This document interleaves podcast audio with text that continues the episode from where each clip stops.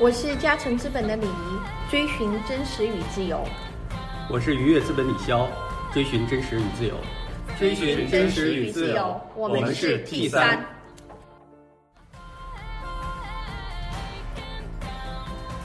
这一期我们 T 三的节目是思思闪光少女。其实闪光少女是她的公司，但是也特别像思思。所以思思，请你介绍一下啊自己对着我们 T 三的听众们。嗯，T 三的观众朋友们，大家好，我是思思，很感谢今天可以受到李姐的邀请，跟大家一起聊一聊。嗯，创业最大的好处就是你只变成了一个身份，然后你只讲这一句话就可以了。啊，为什么你会起“闪光少女”这个名字？我觉得要从商业角度上来思考的话，就是这个名字能够很准确的知道我们要做什么事情，也能很准确的知道我们的用户是谁。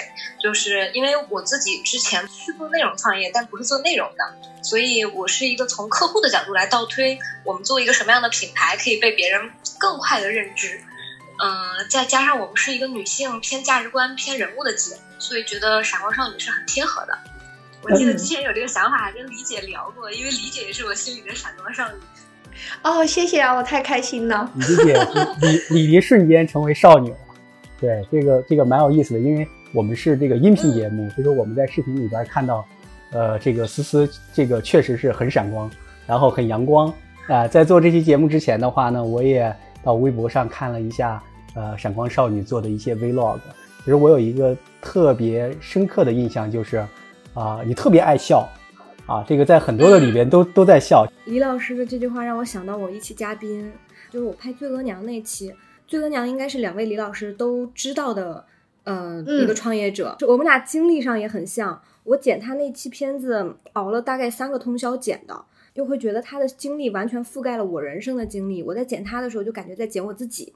然后我想说的是，我问过他这个问题，我说为什么每次我问一个很严肃的问题，他都会先笑一下，就他是很开朗的那种人，会先笑。他说其实是因为他骨子里很害羞，他不知道该怎么说话的时候就笑就可以了。我觉得这是某一些女性创业者的共同的部分，就是我们其实骨子里还是挺害羞的，就不知道如何反应的时候，就觉得 nice 一点，笑一笑会让别人觉得很亲切。所以你在笑的时候。对，所以你在笑的时候，就是其实是大脑一片空白的时候吗？是是，我认为是害怕的时候，就是就是有一点那种小女孩的羞怯吧。嗯，我觉得大家要拿拿起小本儿，这个记上笔记，以后不知道怎么回答问题，害羞的时候 就笑一下了，这是最好的一个法宝。那我也很好奇啊，两位李老师，你们有没有投过一些女性相关的、强女性相关的项目，就是女性主义相关的项目？呃，在我的投资生涯中，呃，之前是投过很多偏女性用户的吧，嗯，辣妈帮、美柚、蜜芽，包括现在的，包括拉面说的创始人也是女生，多抓鱼的创始人也是女生，等等。其实，对，无论是女性的用户还是女性的创业者。女性的消费者消费群体的购买力还是蛮大的，包括像京东的创始人刘强东也曾经说过啊，就说这个如果抓住女性用户的话，这样一个商业价值也是很很大的。马云也说过，就其实像淘宝。背后是女人撑起来的，所以其实像这种两个层面嘛，一个方面我们接触就是偏女性向消费的平台类的，我们认为商业价值很大；另外一个就是说女性的创始人，我们也觉得蛮优秀的，就是这这个时代的新女性们，呃，也不叫新女性，就这个时代的女孩子们、创业女 CEO 们，我们就觉得蛮好的，蛮优秀的。不知道就是像李潇，你们愉悦也投过很多吧？就是无论是女企业家还是土女性，我也投过几位呃女性的创业者。然后我们投的一些项目跟消费相关的项目，很多女性都是这个主要的消费群体。对你像啊前几年投资的一个像超级零，它就是做这个基于互联网的一个在线的体重管理代餐的这样的一个品牌，那它应该是百分之九十以上的用户都是女性用户。这几年我觉得越来越多的我看到了优秀的这个女性创业者，这个占比是在不断不断的提高的。整个的量也在提高，优秀的女性创业者的这个比例也在不断的提高。嗯，所以也说明你们也很快的捕捉到了女性主义的这一波嘛。我认为它就是一个趋势。我之前看到一篇文章说，二零二零年是姐姐元年，我怎么觉得是中老年元年呢？因为 以前像超女呐、快男呐，特别是女性的选秀有很多了，青春有你呐，还有之前的那个幺零幺都是年轻女生，甚至就是在呃过往的这样一个就是媒体报道中，都会有很大的倾向，就什么呢？如果刘嘉玲他们、李嘉欣他们很时尚靓丽，就会说他们五十多岁也很也很靓丽，身材保持很好。如果是他们哪一天很憔悴，媒体就说呈现老态。但是，可是五六十岁年纪，即便是皮肤松弛呈现老态又怎么样呢？对不对？可是你看，像现在就是乘风破浪的姐姐，这是第一次说，大概四十五岁或者四十岁以上的女性这么霸气的呈现在舞台上，展示她们的在事业上还有在精神面貌上非常就是让人嗯、觉得有魅力的一面。就今年来看，就是乘风破浪姐姐是一个非常明显的标志，就是中老年的这个市场开始了，且中老年的消费的这样一个主力还是女性。今年媒体完全完全就变了，就是乘风破浪的姐姐也是脱颖而出了。我还觉得不是姐姐元年，而是中老年的开始。对，呃，你呃打断你们了？修饰的方式可能不一样，因为呃，伊能静我记得应该是五十四岁吧，她整个人呈现的状态以及网民在观看他就也会说他姐姐，就是我心里是没有伊能静等于中老年这个感觉的，嗯，这也可能是媒体的包装或者是角度不一样，我嗯。我我的观点呢，呃，略微有些不同。呃，嗯。我是不认为这个是中老年，我认为是大家的年轻的时间在被延长。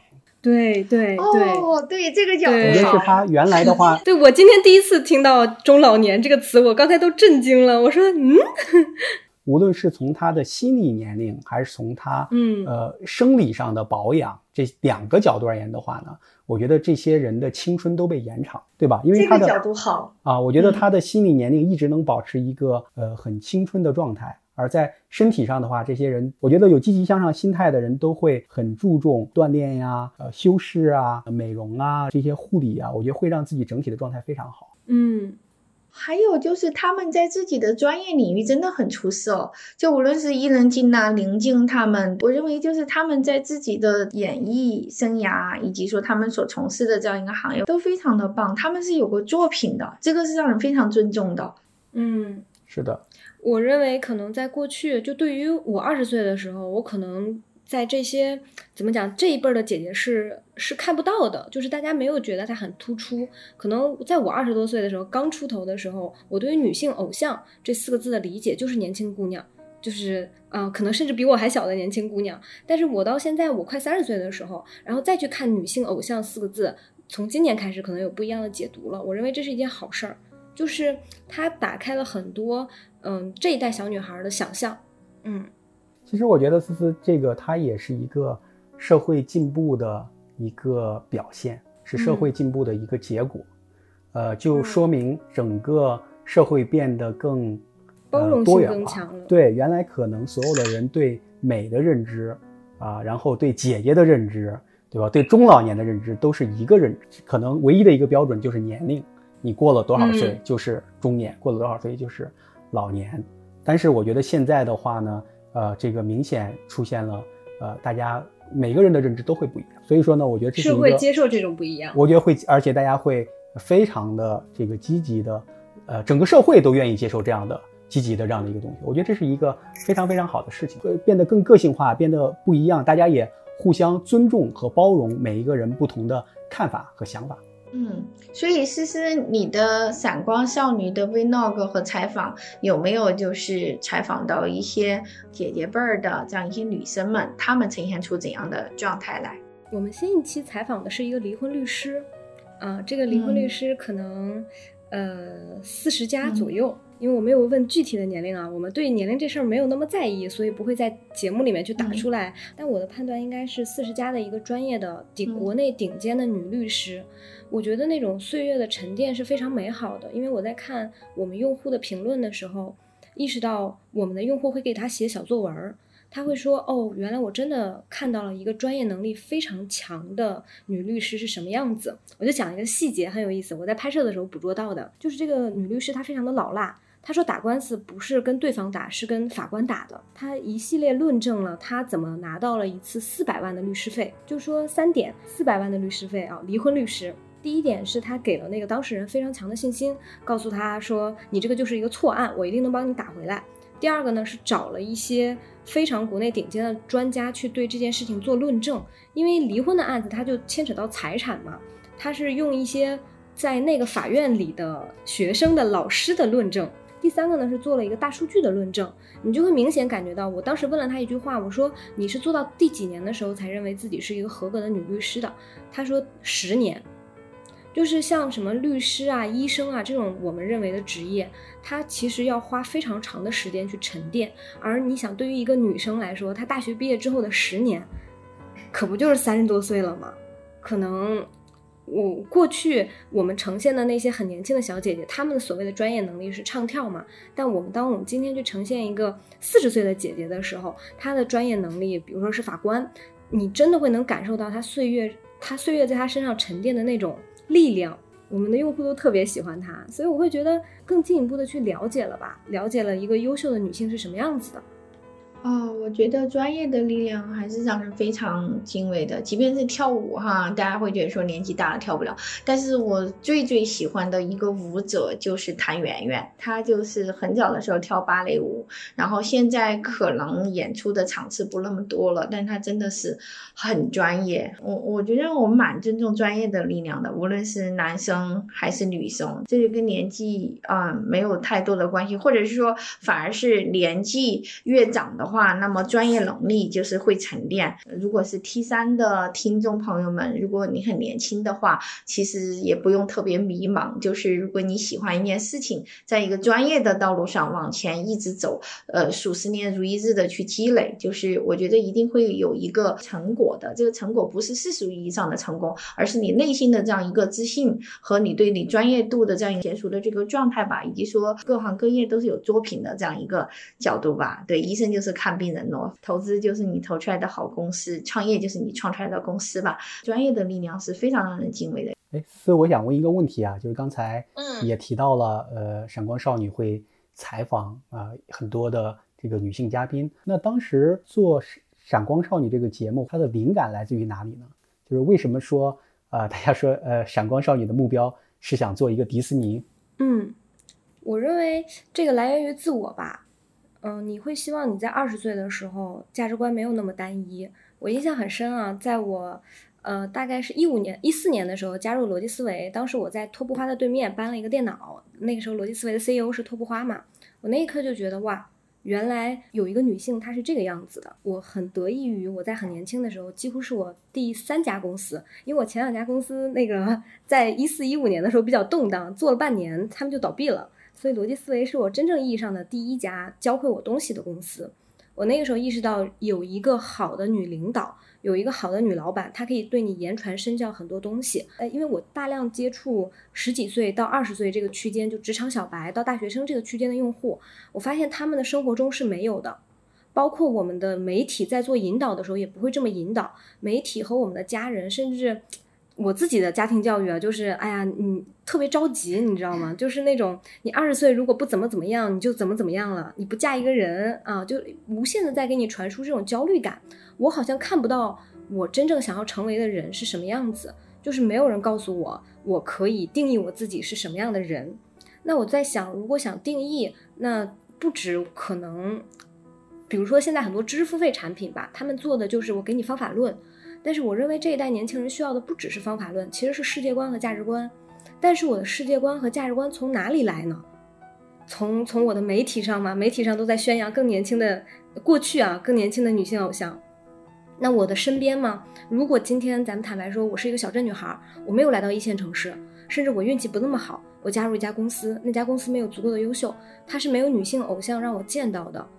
我是因为自己见到过好的人，或者是贵人是什么样子，我也想能不能给我的用户带一些不一样的理解，能不能用视频这样比较直接的方式让他们看到，原来还有姐姐是这个样子的，不一定是姐姐，也有可能是妹妹，就是不同年龄层面的女性，她是如何工作，如何生活，她的价值观是什么样子的，其实是给我们的用户一种选择吧，告诉他你不只是。对吧？要好好学习，努力工作，最后变成谁谁谁，你才可以。你是拥有选择权的。当时是基于这个非常简单的这么一个诉求去做这件事情。然后这是第一趴，为什么要做闪光少女？第二趴来讲讲我所理解的迪士尼。我所理解的迪士尼的内核其实是故事。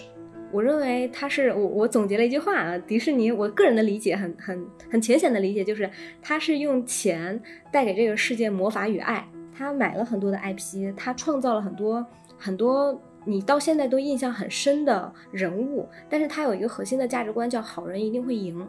嗯，这是迪士尼的核心的价值观。其实你去发现一些知识付费产品，它的它是在给人说教，他说你一定要变好，你一定要怎么怎么怎么样。但是为什么呢？这个为什么人为什么的工作是故事带给人的？就是人只人要听道理，只能通过故事的形式去记住。所以我认为迪士尼在做故事方面是非常强的，而且他把这个价值观一代一代的植入到观众的心中。所以我在想，如果我们的一个价值观是看见那些更优秀或者更闪光的女性，当然我们一会儿会去定义什么叫闪光啊，就是看见自己的价值，看见他人的价值。如果我们想定义这样一个价值观的话，那要用故事的方式去讲。那用故事的方式去讲，做的最极致的媒体，我认为是迪士尼。所以这是为什么你你说你做一个。采访类的节目，你最终想要变成迪士尼的原因？嗯，特别棒，我非常认同啊。呃，无论是迪士尼还是迪士尼，还是美国的好莱坞，其实大家呃最厉害，其实包括整个西方的世界里边，大家更擅长的是讲故事啊。甚至有一种说法，就是说是，就是无论你是商业还是生活啊，最 powerful 的说服别人的方法就是讲故事。对我做记者的时候。嗯，入门的时候，我的 mentor 给我推荐的一本书，就是让我看一下《华尔街日报》怎么讲故事这本书。如哈，都是这样的。对，插播了一下，你们你们继续讲。对，所以刚才那段讲话，我觉得非常非常的这个 impressive，特别对很多人而言，我觉得榜样的力量都是呃特别的强大的。很多的互联网，就是稍微年龄大一点的互联网创业者啊，我觉得大家。都是被当年被硅谷成功的故事，被乔爷成功的故事，对吧？乔爷在斯坦福的那个演讲，“Stay hungry, stay foolish”，他都叫乔爷了，对，乔爷，对吧？我反应了一下，反应了一下，都是被他们的故事所激励的。所以说，我觉得，呃，思思用闪光少女啊这样的一个媒介，然后能去寻找到优秀的女性嘉宾，然后去讲讲他们的故事啊，我觉得是一件特别特别好的事情。其实李姐也是我的女性偶像，只可能你自己不知道。对，天哪，我好惭愧。嗯，因为我记得我在做闪光少女这次创业之前，其实经历了很长的迷茫期。因为我的经历可能比较有代表性啊，我今天也分享给咱们 T 三的听众。嗯，刚才咱们有提到额娘，我认为我和额娘，甚至这一代很多的自媒体人是非常非常幸运的。我们最大的幸运其实不在于我们的能力，在于我们。在移动互联网这波风起的时候，我们成年了，我们来到了北京，我们我们做了不同的行业，最后进入了自媒体工作，就可能是因为微信公号嘛，很多人就赚到了自己的第一桶金。我也是因为非常非常幸运，嗯，在一五年的时候创业了，所以才可以比较早期的解决一些嗯更现实的问题，然后很幸运的可以去做自己梦想的事情。因为就比如说闪光少女这个项目吧，我认为我在做的过程中，很多用户跟我说，他就是他梦想中想要做的事情，他们没做或者他们没有做成，或者是没有没有像我这样做的唯一的原因，是我我认为其实是年纪的原因，就是他们还没有接触到那么好的资源。而其实我在早期的阶段，尤其是一五年的时候，已经迷茫过了。我我知道，就是你解决了你的生存问题之后，后面面对的是什么？我认为这一代的年轻人。向彪用了一个词很好，他说叫悬浮。什么叫悬？年轻人的悬浮，就是他不知道他自己要追求什么，他也不知道他的人生目标是什么，甚至不知道自我是什么。他就是在被呃家长和学校一代一代的说，啊，你要赶紧去获得什么成绩，你要赶紧去考一个好成绩，去嫁人，就我们刚才说的那一套，就让这一代的人变得非常的焦虑，嗯，也非常的迷茫。但我是从那个阶段经过的。当时我我记得我见李姐的时候，有一个特别不靠谱的项目，也是做消费品，对不对？我见李姐的第一次，其实特别不靠谱。那个时候就是你像一个溺水的人，你在一个很焦虑的状态、很迷茫的状态，你就是抓着什么做什么，你没有真正的去思考你想要做什么，你是谁，你该怎么发挥你的长板。其实是没有思考过这些问题的。但我觉得李姐那个阶段非常的 nice 的见了我，然后也跟我聊了，甚至给我们很多很好的建议。包括我跟你说我要我要做女性这个项目的时候，你也给了我很好的建议。我那个时候就觉得，嗯，你生命中遇到的很多贵人，他对你的善意，其实会激发你更大的善意去做一些好的事情。然后，那么，嗯，你你在做访谈，以及说你在这样的日常生活中，包括你们年轻一代的，你们年轻一代，对，咱们年轻一代的这样一个，就是人群中去如何去看待女性事业和女性成功的，咱们的这样一个嗯角度会不会一样的，还是怎样？听听你的想法。嗯，我现在还不知道理解你对于成功的定义是什么。首先，我不觉得我们是两代，我一直以为。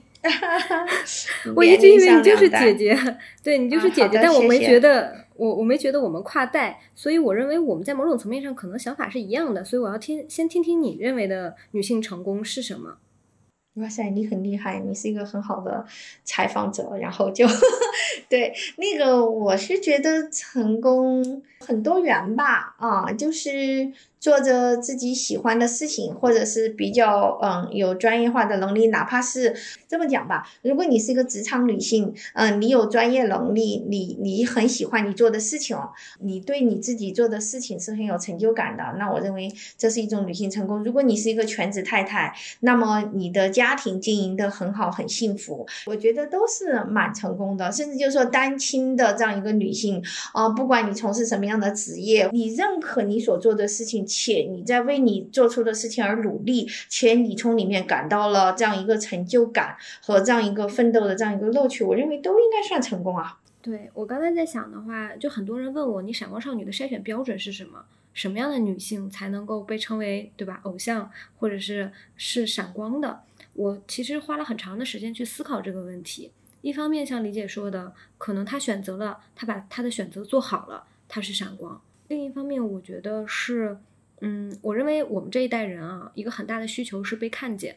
我我哦，是我们有一个有一个愿景吧，就是让每一个女孩看到自己的价值。这个我我可能考核或者是去筛选我的嗯采访嘉宾的时候有这么几条。第一个就是他有没有在做他喜欢的事情且把它做好。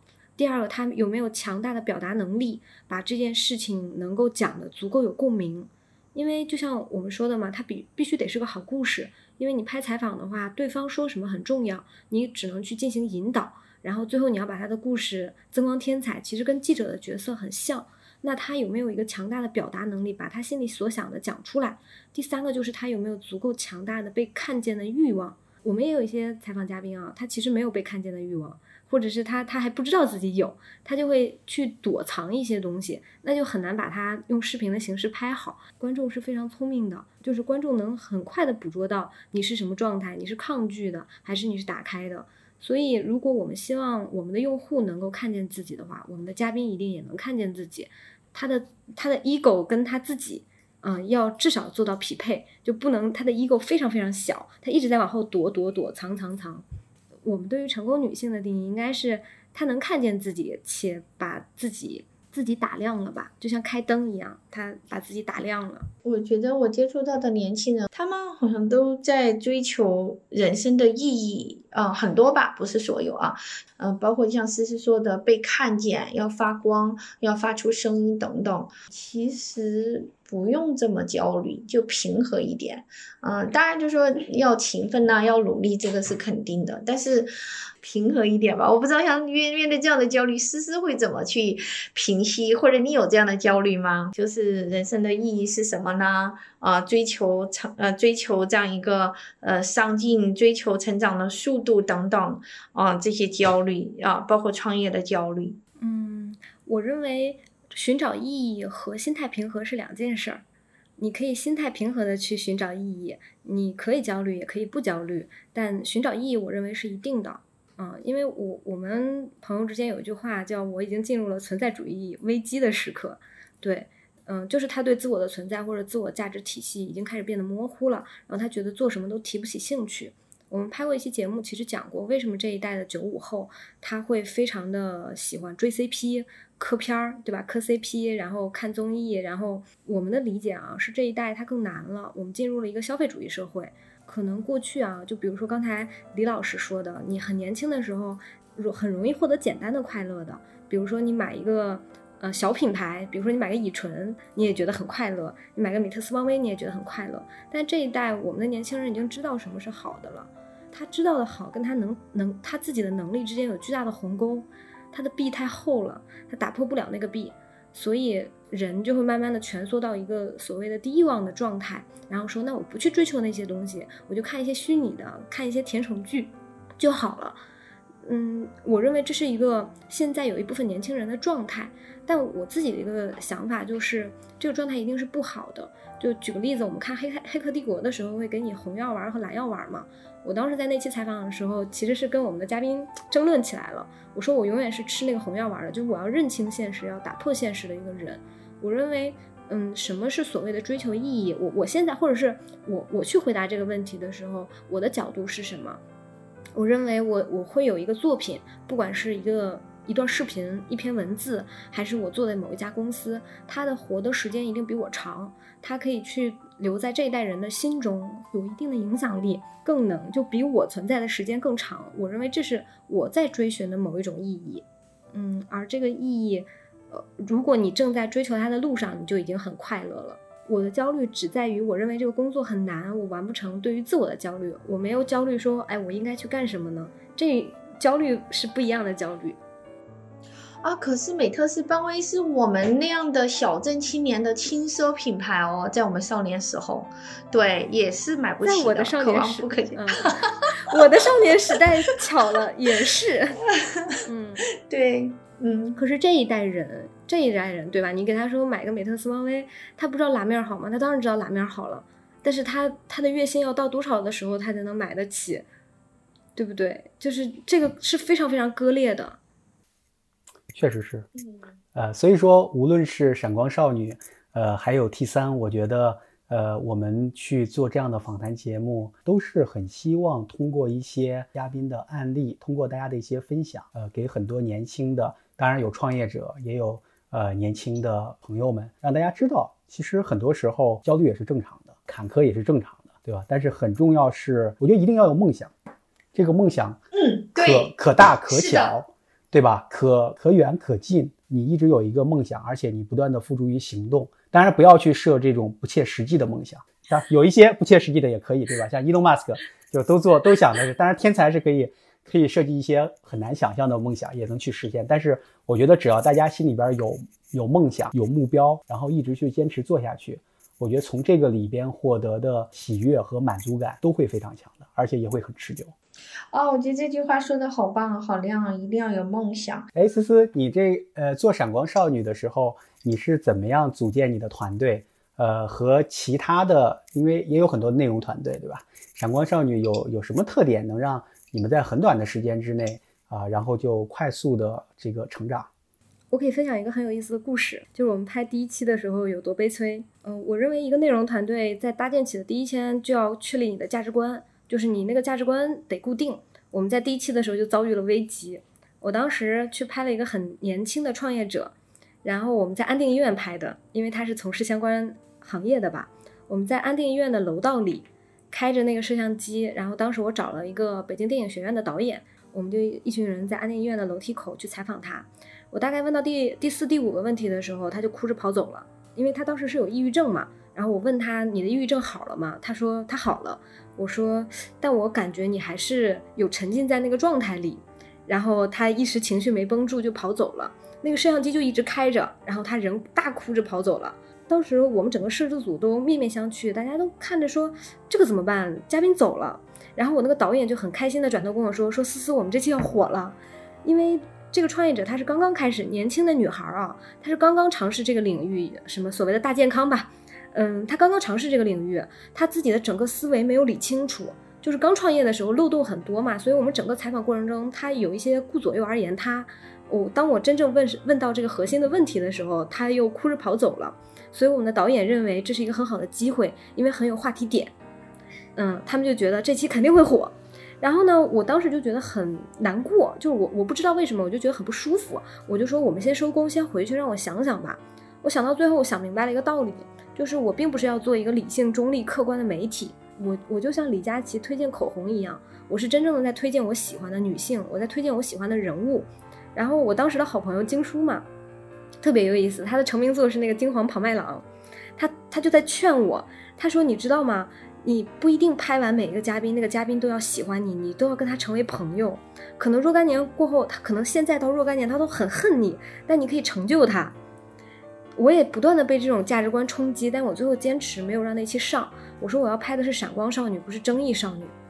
我觉得就是因为守住了这一条底线，所以我们能够在拍摄每一期嘉宾的时候，因为你手上是有剪辑权的，相当于手上握了一把刀，你可以选择把这个人推下去，你也可以选择把这个人拉上来。肯定李丽姐知道这种体验。你作为一个记者的时候。他的有些话你组合起来，他就是那个形象；有些话你组织起来，他就是另外一个形象。但如果我当时第一期没有守住这个价值观，我把他推下去了，那我后面的嘉嘉宾都不会相信我。我认为我们可能拍了三十一期了吧，已经做到第四季了，我们能活到现在，活得还不错。主要的原因是因为每次我都选择把人家拉上来，而且保护住他。这个是在某一种层面，我们流量没有那么大，但是但是我们却能一期一期拍下去的很主要的一个原因。就很多人说没有守住价值观，我在思考没有守住价值观是什么意思？就是你没有在做你真正内心认可的内容。如果你有的话，就是李老师刚才说的，你有信仰，并且你有梦想，你在坚持它。如果你在做一个自己都不认可的事情，你就会自我批评、自我消耗，更迷茫。然后，嗯，这是我的一点小看法。嗯，特别好的分享，很好。我觉得媒体是有这样一个深层次的原则的，就是你可以客观的呃反映出来你的采访者，但是不要去消费他的感情，去作为你流量的对入口。我觉得这个你的价值观坚持的非常的好。我我想再多讲一个故事，因为呃可能 T 三我不知道过去有没有啊公众号的创业者，我我想讲一个故事，就是关于。价值观的。刚才咱们在讨论焦虑的时候，就在问我嘛，然后我就想到了一句话，说我们这一代人的焦虑不是我要成功，而是我要马上成功，是这个马上成功让大家变得非常焦虑。那我有很多同行，他们好赚钱，真的好赚钱。基本上工号，如果一个人认为自己的信仰是赚钱，那大部分在你赚到钱的那一刻起，你就会抛弃这个信仰，你就会觉得钱没有那么重要，你就会进入一个迷失的领域，你会觉得哇，这个世界好没有意思啊。我我会去说，自媒体它是手段，不是目的，它只是让你把你的影响力发挥到最大的一个工具而已。但如果你都不知道你想要做什么，你只是拥有了这个工具，那我认为就是一个更长久的迷茫。哪怕你很年轻的时候赚到了钱，也不一定是一个好事。所以，就回应刚才李老师说的，我们要要用长久忍耐或者一个更长期的视角来考虑我的目标，考虑我的梦想，考虑我的价值观，要经受得起短期的诱惑和考验。嗯，此处应有掌声。对，手动鼓掌。谢谢两位老师，谢谢两位老师。哇，你说的好好。我是觉得做媒体的话，不管做什么样的媒体，如果你能够影响到一些人，能够对一些人产生启发，我觉得都是极大的价值。我之前问过张小龙，我说，嗯，你做公众号的出发点和初衷是什么？他就说，哪怕是再微小的个体，都能够有发声的力量，这个是他做公众号的这样一个出发点。实际上他也做到了，我觉得非常的棒。就是我们今天讨论了很多成功嘛，嗯，我我自己有一个观点，就是一个游戏的观点。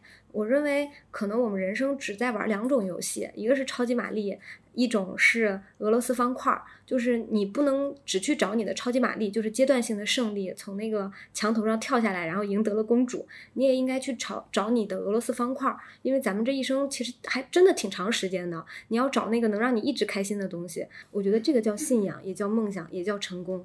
哦，说的非常棒，嗯，对，就是找到自己的俄罗斯方块。哇，真的好棒！我还想补充一个问题，就是啊，思思啊，你作为女性创业者，然后呢，嗯，遇到焦虑、痛苦或者什么的时候，你会怎么去啊面对？你会哭吗？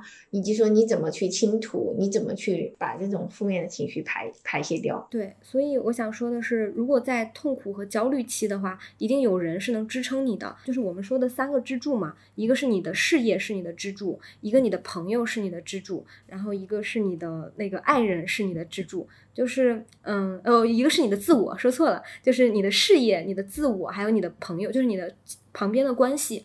这任何一个支柱，只要有一个是立起来的，比如说你的自我是立起来的，那你哪怕没有事业、没有亲密关系、没有关系，你还是能够很独立、很硬挺的，就是扛着活着，然后找到自己的那个目标。所以我认为要在这三个事情上，至少有一个你能够真的找到他，然后相信他，无条件的相信他。所以我。最焦虑的时候都是靠我自己的团队过过来的。我们团队人很少啊，到现在也只有十个人，但是我无条件的去相信他们，我认为他们是我的支撑，就是哪怕我为了他们我也得扛过去。我觉得能找到这么一份关系或这么一种感觉，就可以在无数个低谷的时候都支撑你。两位老师可以讲讲，我也想知道你们肯定也遇到过非常多低谷和崩溃的时刻，是什么在支撑你们？好，没想过支撑这个事情，其实就是关上手机睡一觉，可能。再转移一下注意力，过几天可能就好了，也没有好像一定要怎么怎么样，就就挺简单的，就可能心大，过一阵儿就好了。对，但朋友很重要了，朋友呐，朋友啦，家人呐，这这种鼓励打气蛮重要的。呃，我觉得是，我是很受益于做风险投资这份工作的。嗯，我觉得风险投资这份工作是很难的一份工作，因为它周期非常的长，越做早期投资，它的周期很长。然后又有外界很多的噪音啊，其实很多时候的话呢，就是又有很多失败的事情。举例子，你的这个被投企业表现不如预期，然后这个很多时候也是对自己自信心、对自己判断的一种打击。但是这份工作有一个最大的好处，就是每天都在跟。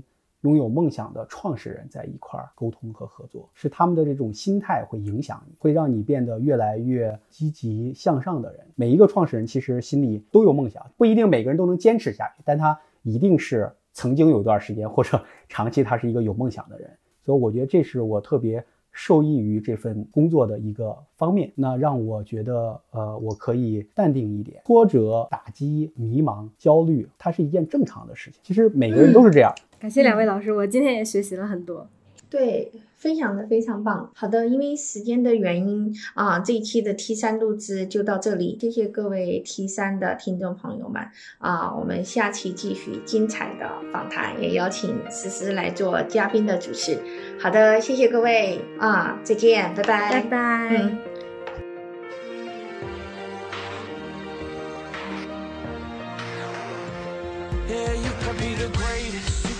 The best.